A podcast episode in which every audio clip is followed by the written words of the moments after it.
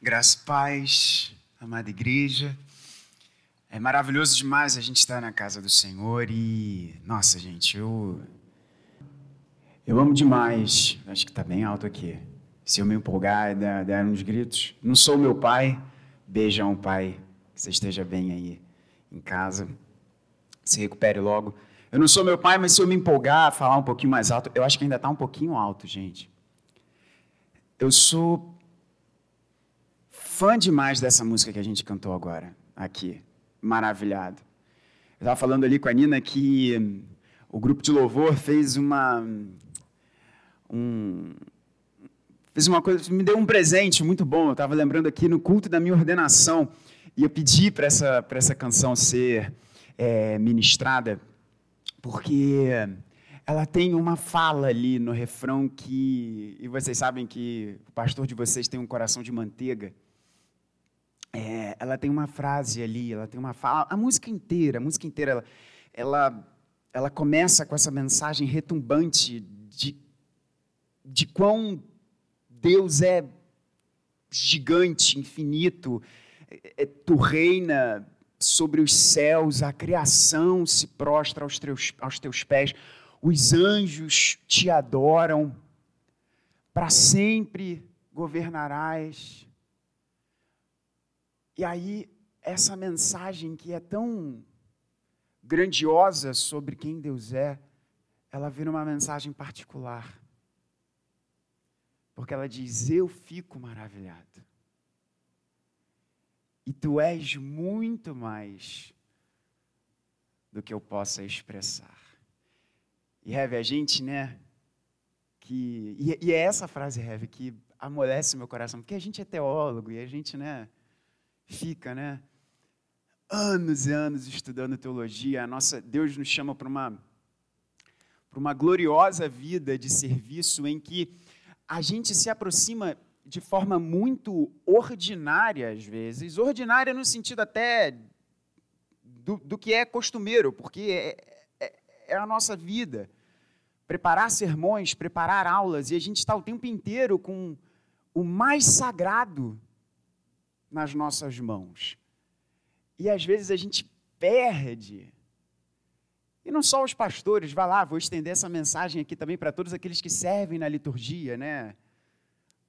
Nosso time do louvor sabe bem disso. Às vezes a gente pode cair nessa grande tentação de transformar aquilo que é de mais sagrado, mais belo possível, numa coisa ordinária, porque a gente está o tempo inteiro nessa realidade. E esse verso, tu és muito mais, Senhor, do que eu possa expressar. Essa expressão quebra todo o orgulho que os teólogos, né, Rev, por vezes querem ter. E a gente diz para Deus, Senhor, tu és muito mais do que eu possa expressar. O meu coração, ele fica maravilhado por quem tu és. Coisa boa, irmãos. Nós, no domingo passado, nós terminamos na série de Marcos o sermão profético. E nós vamos dar uma vírgula na nossa série de Marcos. Como o pastor Mal disse a vocês, o nosso pastor está descansando um pouquinho em casa. Ele preparou uma mensagem maravilhosa, que inclusive é essa canção seria a canção que ele pediu para a gente tocar. Então, assim, você já tem um spoiler do domingo que vem, porque a gente vai cantar novamente essa música, porque Quebra o Vaso de Alabastro é justamente a passagem na série de Marcos que a gente vai é, é, né, trazer, expor à igreja no domingo que vem. Então, você já sabe que essa música está no domingo que vem. E eu quero trazer a vocês, ainda no espírito do sermão profético de Marcos, uma mensagem importante ao seu coração.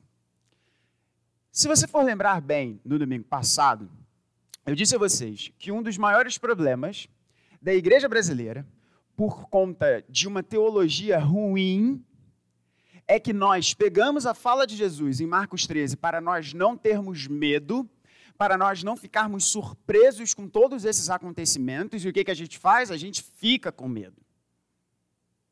A gente fica com medo. Tem crente que tem medo de ler o livro do Apocalipse, que é uma coisa muito engraçada, para dizer o mínimo.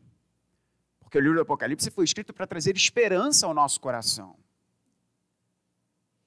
E eu quero pegar essa fala de Jesus sobre nós não temermos o dia da sua volta, esse dia que o próprio Senhor Jesus apresenta e fala de uma linguagem extremamente poética, pegando emprestado a fala do profeta Isaías, em que o sol vai se tornar escuro e as estrelas vão cair do firmamento. Tenta imaginar essa situação, é difícil, não é? É exatamente esse o interesse do profeta Isaías, porque Jesus é, pega de Isaías e de Joel essas expressões. Para dizer a você nessa manhã, não tema, não tema. E o intuito dessa mensagem é fortalecer o seu coração, trazer esperança ao seu coração e fazer você entesourar a volta de Jesus. Abra comigo no livro do profeta Sofonias, já que nós falamos do nosso pastor, se ele estivesse aqui, ele iria fazer alguma brincadeirinha com a localização do livro. Eu não vou fazer, mas só vou te dar uma dica. Está entre Gênesis e Apocalipse. Livro do profeta Sofonias, capítulo 3, Brincadeira, gente. Sofonias está no Novo Testamento. Brincadeira de novo. Logo depois de Abacuque. Agora é sério. Livro do profeta Sofonias, capítulo de número 3. Nós vamos ler, e eu convido você a se colocar de pé, porque nós vamos ler a santa palavra de Deus. Nós vamos ler uma das passagens que mais tocam o coração desse pastor manteiga aqui. Livro do profeta Sofonias, capítulo de número 3, nós vamos ler os versos 14 a 17. Eu vou fazer a leitura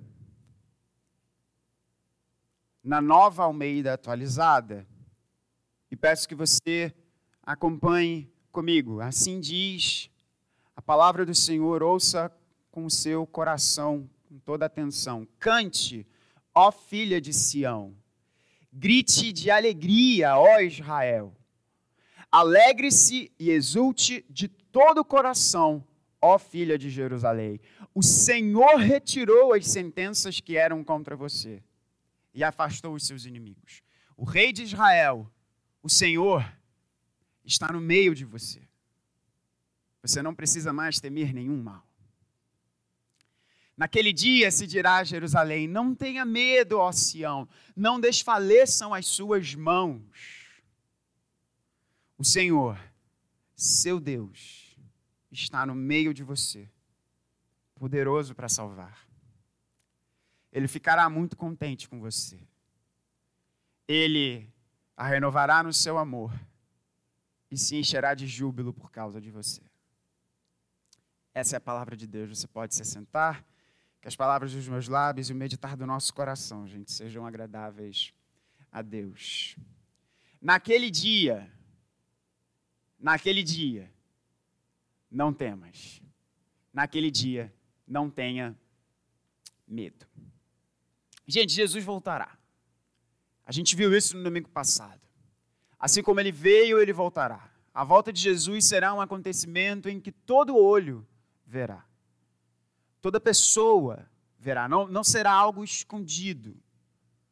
Não será algo em secreto.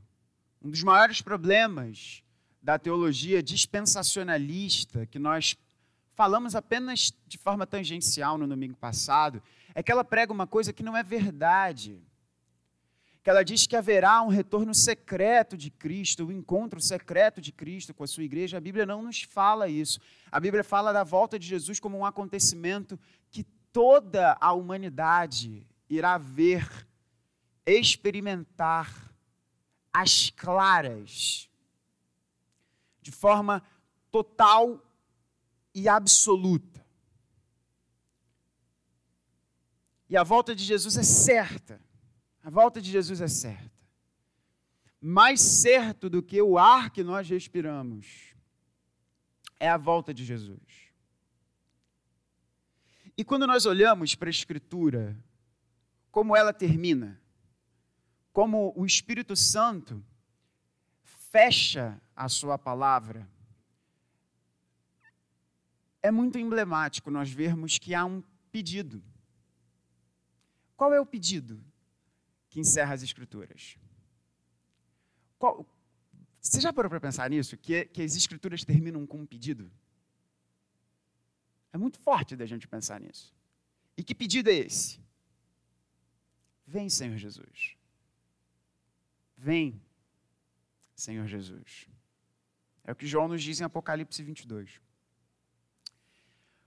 Sofonias foi um profeta que ministrou aproximadamente 2.600 anos atrás dos nossos dias. Ele ministrou em Israel num período muito delicado, um período em que Israel estava muito afastada dos caminhos do Senhor. Se você for ver os livros históricos da palavra de Deus, você vai ver que existe uma, uma temática que principalmente o autor, que a gente não sabe quem é, dos dois livros de crônicas, né? não é primeira e segunda crônica, gente, são os dois livros de crônicas. Sempre fico brincando com isso, mas é verdade. Os dois livros de crônicas vão nos mostrar que existe uma temática na história de Israel, que é o seguinte: você tem reis que seguiram no caminho do Senhor, e reis que se afastaram do caminho do Senhor.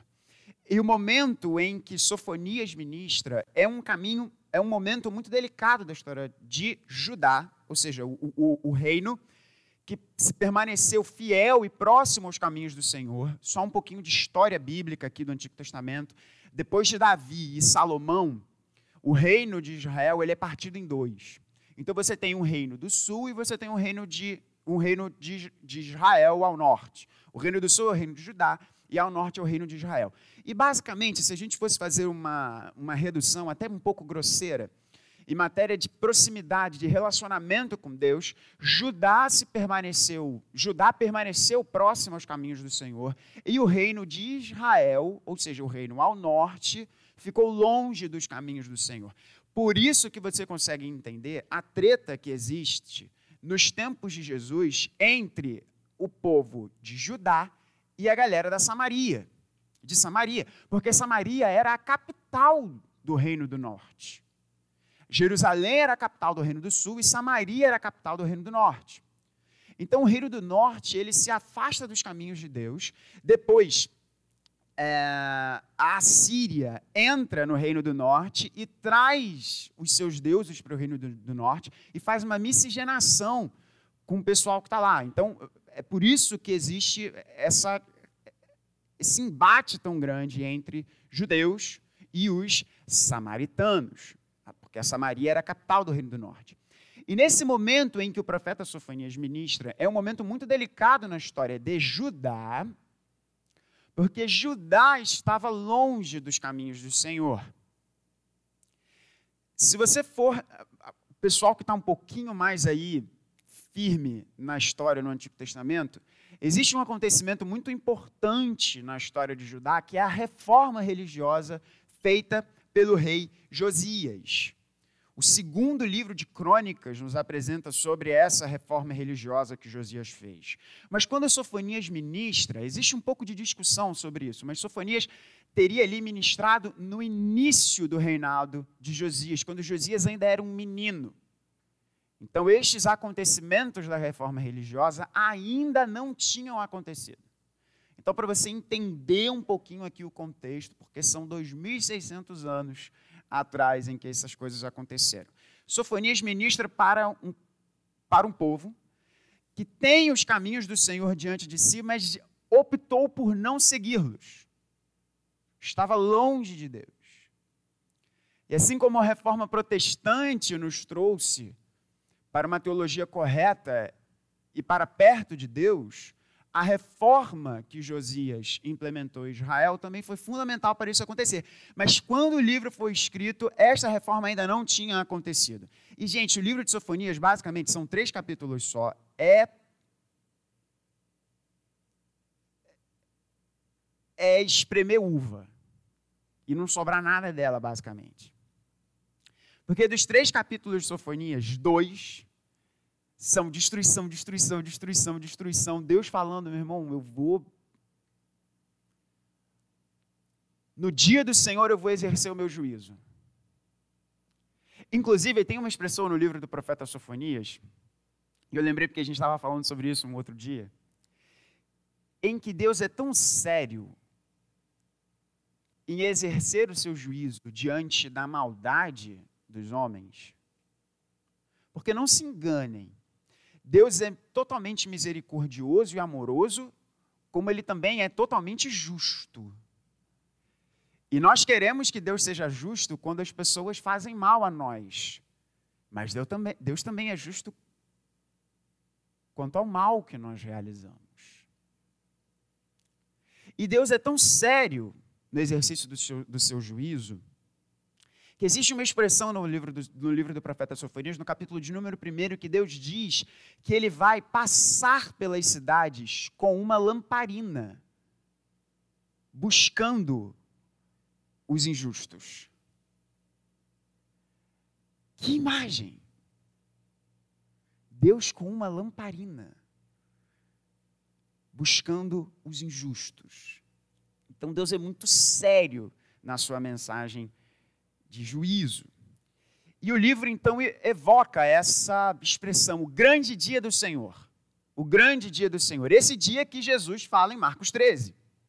Portanto, o livro do profeta Sofonias é uma profecia escrita há 2.600 anos contra o pecado do povo naquela época, mas apontando para um acontecimento maior ainda do que o juízo de Deus contra o pecado do povo naquele momento. Vamos lembrar aqui da mensagem no domingo passado. Uma profecia tem diferentes cumprimentos. Ela tem diferentes momentos. É como se fosse uma grande cordilheira que nós estamos olhando de longe, parece que ela é próxima, parece que ela é uma coisa, mas quando a gente está num dos montes, a gente enxerga e vê que tem uma distância grande entre um pico e outro. Sobre isso nós falamos no domingo passado. Se você tiver alguma dúvida do que eu falei aqui sobre esse horizonte profético, você vai é, ao nosso site ou no, aqui no YouTube e, e, procura isso. Portanto, o livro do profeta Sofonias nos apresenta uma grande mensagem de juízo. Só que a tônica muda no final. A tônica muda no final de forma radical. Da mesma forma que o profeta Sofonias apresenta uma mensagem de juízo e uma mensagem, gente, terrível de juízo, terrível de juízo. Leia depois os dois primeiros capítulos de Sofonias, que você vai ver o que eu estou dizendo. As imagens ali simbólicas que o profeta usa para falar sobre Deus exercendo o seu juízo trazem frio, frio na espinha. Mas Deus, ao final do capítulo 2, ele apresenta um gracioso convite ao povo, dizendo: Eu sou misericordioso, arrependam-se dos seus maus caminhos, creiam em mim. E aí vem essa frase, essa parte final aqui. Combina uma coisa com a outra? a gente leu uma fala aqui linda e maravilhosa. Deus falando que canta, que está no meio, que vai né, é, é, é, nos fortalecer. E essa frase nos é dita depois de uma imensa mensagem de juízo. Uma terrível mensagem de juízo. Qual é o ponto aqui de Deus? E por que toda essa introdução? E a gente vai ver agora aqui três motivos no texto três pontos, né? sermão bem presbiteriano. Sobre por que eu e você, por que eu e você não devemos temer esse dia.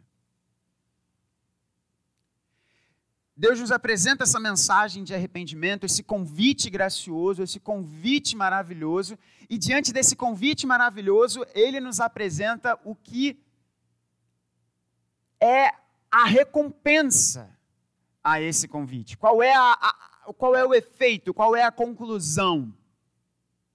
Se da mesma forma Deus apresenta uma mensagem de juízo, ele apresenta uma mensagem de amor invencível para os seus.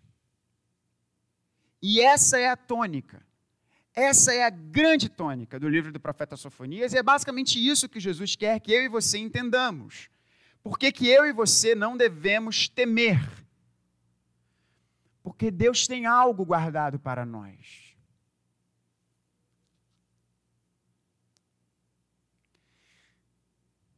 o que aguarda aqueles que creem em Cristo.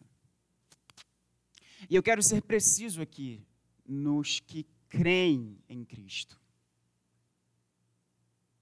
Porque Jesus é muito claro ao traçar um balizador. O mundo não é dividido entre aqueles que são bons e maus. Porque todos nós somos maus. Toda a humanidade sem Cristo, ela é má. A grande diferença é a graça misericordiosa de Deus sobre a vida destes que são maus. E que não mais estão conectados a Adão, mas como Paulo nos ensina Romanos, estão conectados a uma nova humanidade. Essa nova humanidade é uma humanidade nova que, ainda que lide com seus demônios internos, seus conflitos, a injustiça que existe por vezes em nosso coração, o egoísmo que tenazmente nos assola, mas é uma nova humanidade. Que existe esse conflito, que tem esse conflito dentro de si, porque agora essa nova humanidade, ela também deseja aquilo que é belo ela também deseja aquilo que é justo, ela também deseja aquilo que é bom. E fazer, pelas motivações corretas, boas obras. Mas qual é o pressuposto disso? Crer em Cristo. Crer em Cristo. Crer no Senhor Jesus.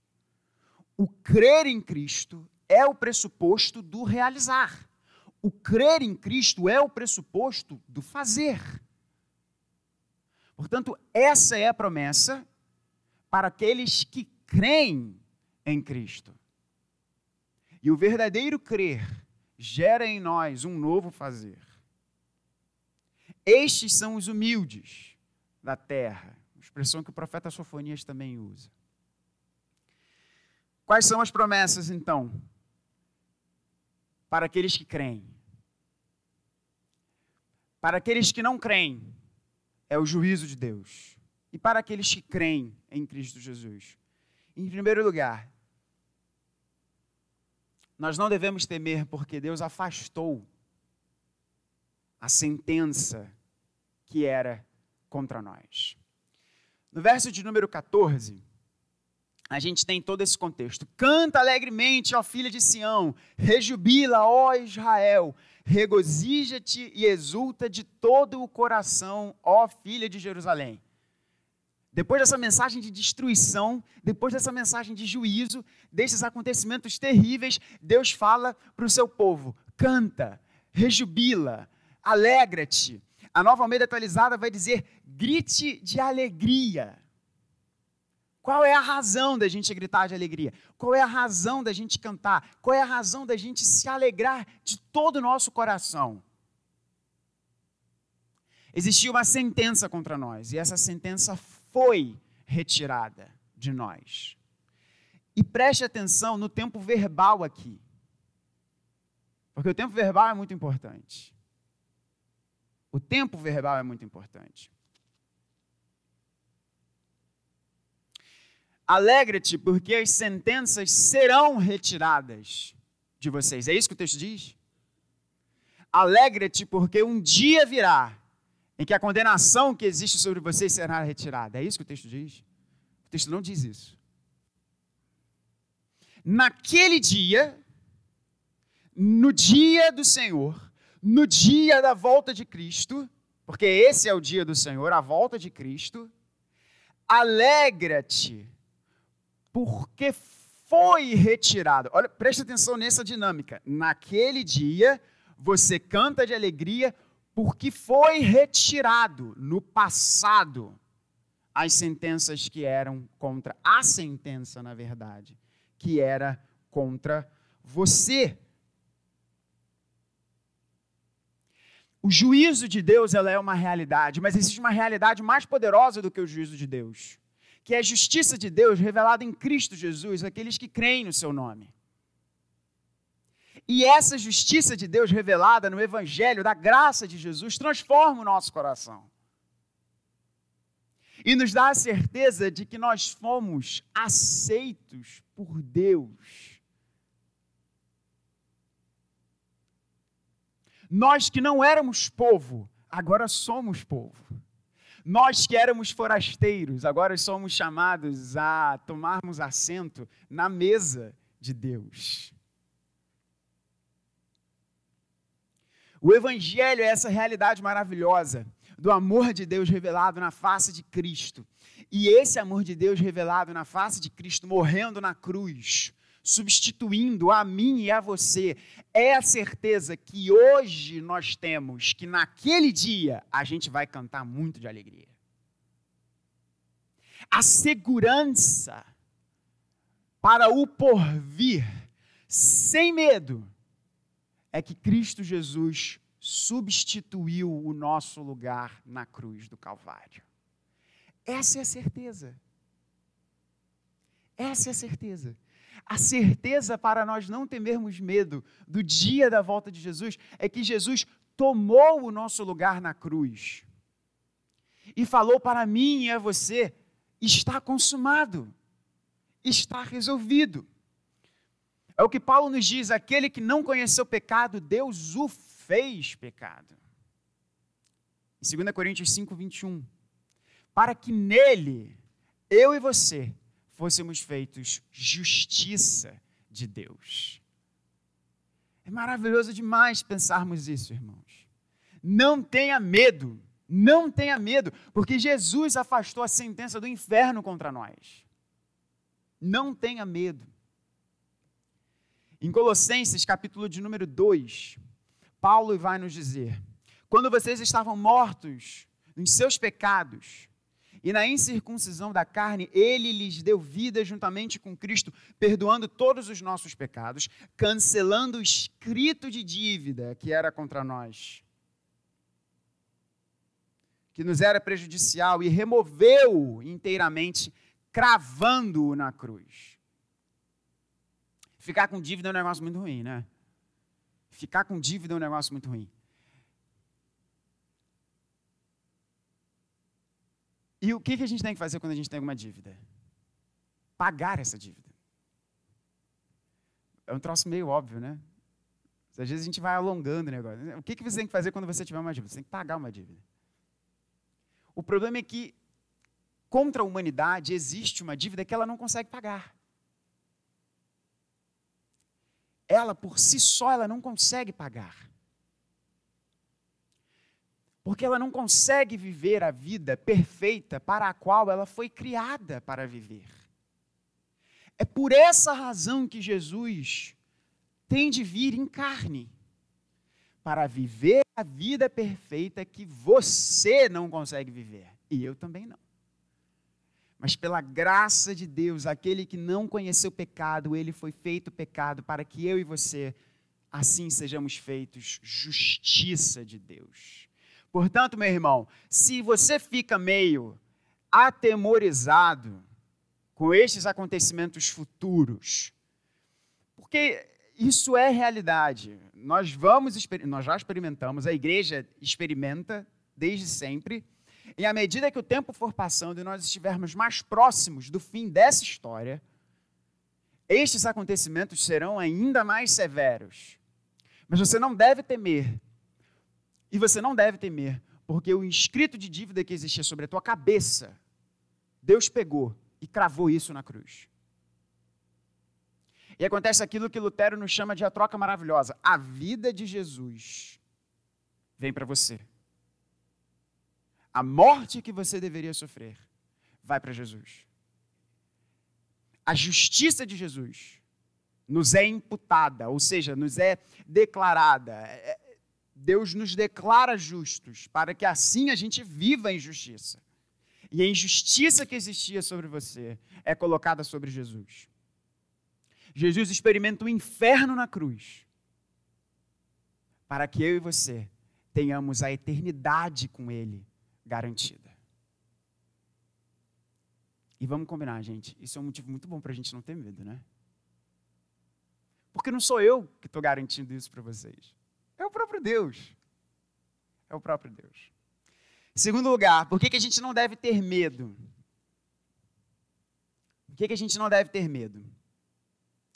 A gente não deve ter medo, e aí eu quero trazer um pouco. Se no primeiro momento eu falei sobre um, um, uma perspectiva moral, eu quero trazer uma perspectiva social em relação ao dia do Senhor.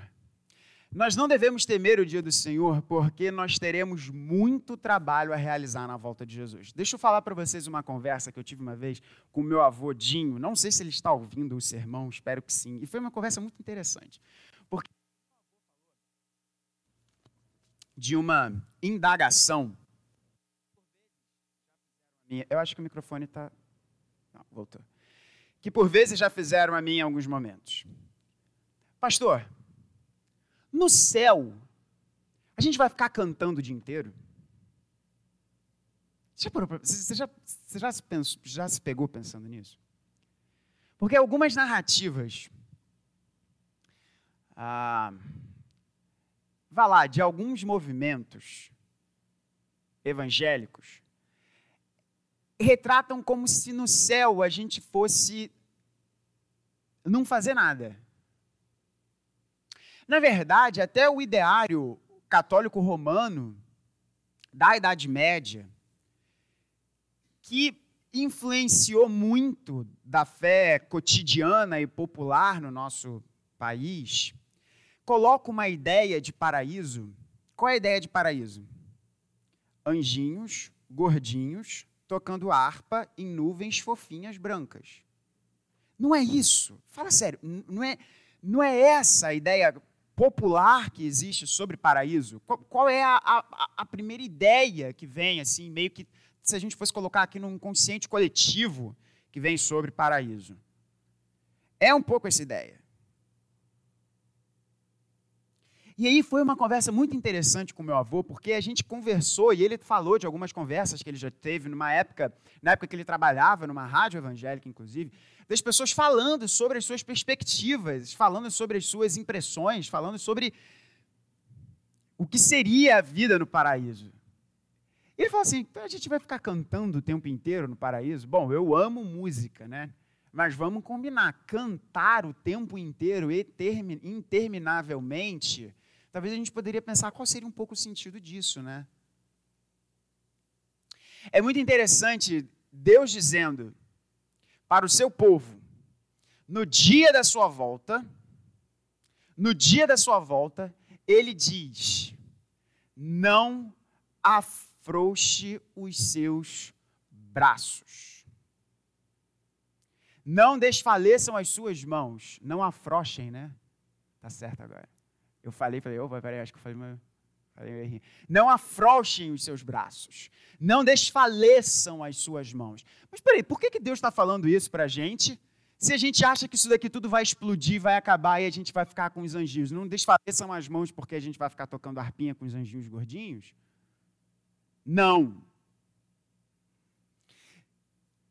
Nós temos de, nos, de acordar por uma realidade gloriosa que Deus nos apresenta de muito trabalho na realidade de novos céus e nova terra. E isso, irmãos, da mesma forma que eu fico muito empolgado, maravilhado, de pensar que eu estarei com o meu Senhor ao meu lado ali, e eu vou poder ver o seu sorriso, tocar as marcas, as suas marcas, ouvir a sua voz e aprender dele ao mesmo tempo, me empolga muito saber que eu trabalharei para Ele. Parábola dos talentos. Tem um detalhe muito importante na parábola dos talentos. E vamos lembrar aqui qual é a parábola dos talentos. Jesus conta uma parábola sobre um senhor que entrega uma quantia para servos seus. E esses servos administram essa quantia. Basicamente, essa é a história. E aí, quando o Senhor volta, ele fala uma coisa muito interessante. Ele diz: Você foi fiel no pouco, é dessa expressão, gente. Essa expressão, fiel no pouco, te colocarei sobre muito, vem na parábola dos talentos. Você foi fiel no pouco, ou seja, você foi fiel na administração disso aqui, pouquinho que eu, tô, que eu te dei para você administrar, agora eu vou dar algo muito maior para você administrar. Bacana, né? Vamos entender o contexto dessa parábola. O contexto dessa parábola é a volta de Jesus. A primeira vez que eu li sobre isso foi o, o Don Carson, o D.A. Carson, que é o, o meu herói na teologia bíblica. Aquilo ali foi assim, minha cabeça explodiu. Porque eu não sei quanto a você, mas eu tenho seríssimas crises em relação ao meu trabalho. Às vezes eu acho que o meu trabalho me define. Às vezes eu acho que o meu valor está no meu trabalho. Às vezes eu fico ansioso porque eu acho que a minha provisão está no meu trabalho. E aí, se alguma coisa acontece errada no meu trabalho, eu fico tenso com o que vai acontecer na minha vida. Eu acho que só sou eu, né? Acho que não deve ter ninguém assim, partilhando das mesmas angústias que eu. E aí, quando Carson fala, nós temos que interpretar essa parábola à luz da volta de Cristo, eu, peraí, peraí, peraí, oi? Então nós temos que interpretar essa parábola à luz da volta de Cristo? Com certeza, porque ela está no contexto da volta de Cristo. Então, se o texto está dentro de um contexto, a gente precisa entender esse texto à luz do seu contexto. E isso é maravilhoso demais, porque o que Deus está nos falando em Cristo é: vocês foram criados para serem mordomos dessa criação. Quando eu voltar, vocês serão mordomos da nova criação. E a maldição que existe sobre Adão e Eva em relação ao seu trabalho de Gênesis 3 não mais existirá sobre nós. Portanto, eu fico pensando o que eu irei realizar. O que nós iremos realizar para a glória de Cristo nessa realidade de novos céus e nova terra. Isso é maravilhoso demais, gente.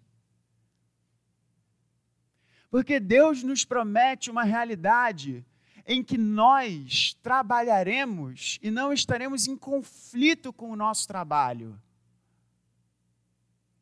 e vamos enxergar naquilo que a nossa mente, do que, o, no que as nossas mãos, do que é o que a gente realiza, despejando aos pés de Jesus, na glória de uma nova criação em que não existirá mais o pecado. Nossa, o que Deus irá realizar conosco nesse momento. Eu só consigo ficar animado com esse tempo. E Deus diz para Israel, naquele dia, não afrouxem, afrouxem, eu não sei falar esse negócio, não esmoreçam os seus braços, porque eu tenho muito trabalho para vocês. Muito legal da gente pensar isso. Terceiro e último lugar. Por que, que naquele dia, na volta de Jesus, quando o Filho do Homem vier em nuvens, em glória, com os seus anjos, recolher os eleitos dos quatro cantos da terra e eu e você estaremos lá entre eles. Se nós não tivermos descansando, como a minha avó está agora, aguardando a ressurreição do corpo. Por que, que eu e você não temos de temer? Se o primeiro motivo é moral, o segundo motivo é social, o terceiro motivo, ele é, vai lá, emocional talvez, relacional, melhor. Nós, temos, nós não temos de ter medo porque ele afastou em Cristo Jesus a sentença que é contra nós, portanto, nós hoje devemos viver aguardando o dia de amanhã com a certeza de que Cristo tomou o nosso lugar na cruz. Nós não devemos temer porque nós sabemos que nós iremos realizar muitas coisas no amanhã. Portanto, aquilo que nós realizamos hoje deve ter o perfume disso que nós iremos realizar amanhã. E em terceiro lugar, porque naquele dia, o próprio Deus cantará para a gente. E isso, isso é maravilhoso demais. Preste atenção aqui no que, que Jesus está falando para gente, gente. O Senhor, verso de número 17. Nós já vimos os versos 14, 15, 16 e agora 17. O Senhor, seu Deus, está no meio de você, poderoso para salvar. E aí a gente tem um grande problema de tradução na nova Almeida atualizada. Se você for ver na Almeida Revista e atualizada, a tradução está bem melhor. Na Almeida Revista e atualizada está escrito: Ele se regozijará em você mas ainda assim está faltando uma palavrinha aqui. Está faltando uma palavrinha aqui, porque em exegese dos profetas eu escolhi esse texto para fazer o meu trabalho no seminário. E está faltando uma palavrinha aqui que é a palavrinha júbilo. O que, que o profeta está nos dizendo é: Ele se regozijará em você com júbilo. E aí, é uma construção no hebraico um pouquinho difícil, e aqui a tradução foi: Ele se regozijará em você com júbilo, com seu amor a renovará, ele se regozijará em você com brados de alegria. É o que está escrito na revista e atualizada. Mas essa palavrinha aqui de brados de alegria, na verdade, é júbilo. E como é que o Antigo Testamento usa a palavra júbilo? que não é uma palavra muito comum no nosso vocabulário. Eu não sei quanto a você, mas eu não falo júbilo no meu dia a dia. Não escrevo uma mensagem para a Nina no WhatsApp falando: Oi, amor, estou com júbilo para você hoje. Né? Estou com meu coração com júbilo. É bonito, mas assim, é, a gente não escreve muito isso. Não é uma palavra muito comum no nosso vocabulário. E aí eu fui ver como que o Antigo Testamento usa a palavra que está traduzida para a gente como júbilo. E sabe qual é a ação que está sempre acompanhada nessa palavra? Canto. Portanto, os vão nos dizer que júbilo é a ação de se alegrar cantando. É assim que júbilo é apresentado no Antigo Testamento. A ação de se alegrar cantando. E não é muito gostoso quando a gente está tão feliz que a gente fica cantando de bobeira? Cantarolando de bobeira assim? É maravilhoso demais. E o texto do profeta Sofonias termina dessa forma avassaladora: o canto de Deus para o seu povo. O canto de Deus para o seu povo. Ele se regozijará em você com brados de alegria. Na verdade, aqui a gente tem que entender brados de alegria com júbilo, e júbilo no sentido mais literal possível, como usado na Bíblia, é canto de alegria. Você já parou para pensar nisso? Agora sim, nós estamos terminando essa mensagem. Às vezes a gente escuta uma coisa na Bíblia e passa rápido por ela. Eu vou repetir o que, que o texto está nos dizendo aqui. Que Deus canta sobre o seu povo, para o seu povo.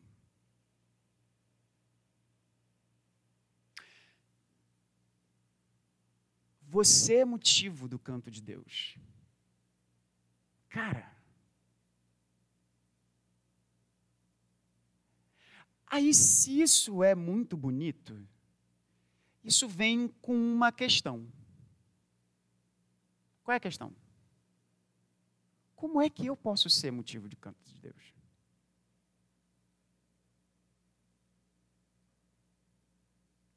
Como é que eu, com os meus pensamentos, com as minhas ações, com as minhas omissões, eu, que tantas vezes desejo aquilo que eu não tenho que desejar. desejo aquilo para o qual eu não fui criado para desejar. Eu que olho para o meu coração e a única vontade que dá é fazer a oração daquele centurião: Senhor, me ajuda na minha falta de fé. Me ajuda a crer. Me ajuda a crer. A gente veio no carro hoje ouvindo João 14. Jesus é o caminho, na verdade, né? Da Heloísa Rosa, é em que ela musicou o texto de João 14. E ela coloca ali uma oração que na hora eu falei assim, cara, essa é a oração que todo crente deveria fazer. Senhor, eu quero te amar mais. Porque quando a gente olha para o nosso coração, a gente vê que a gente ama muito pouco a Deus. A gente ama muito pouquinho. A gente é muito falho, a gente é muito pequeno. Mas Deus diz: Eu canto por vocês. E aí eu me lembro de uma situação que é corriqueira, né? Assim, eu não tenho filhos ainda. Eu percebi que eu falei essa mesma coisa no domingo passado, né? Tá forte o negócio. Mas eu lembro da alegria Eu imagino que tenha sido a mesma coisa com a Lulu, será com o Gutinho daqui a pouco, mas eu vou dar o exemplo do Vlá e da Rose porque mais próximos, né, nossa realidade ali do convívio. Quando a Isabela começou a andar, e a felicidade daquilo. Mesma coisa com Rafa, né? Mas Isabela, a primogênita aí. E aí, é muito interessante, por quê? Qual é a postura dos pais quando isso acontece? E aí eu estou falando aqui dos pais em geral, né? Porque se alguém não tivesse essa postura, deveria ter algum problema. Mas o bebê, ele começa a andar.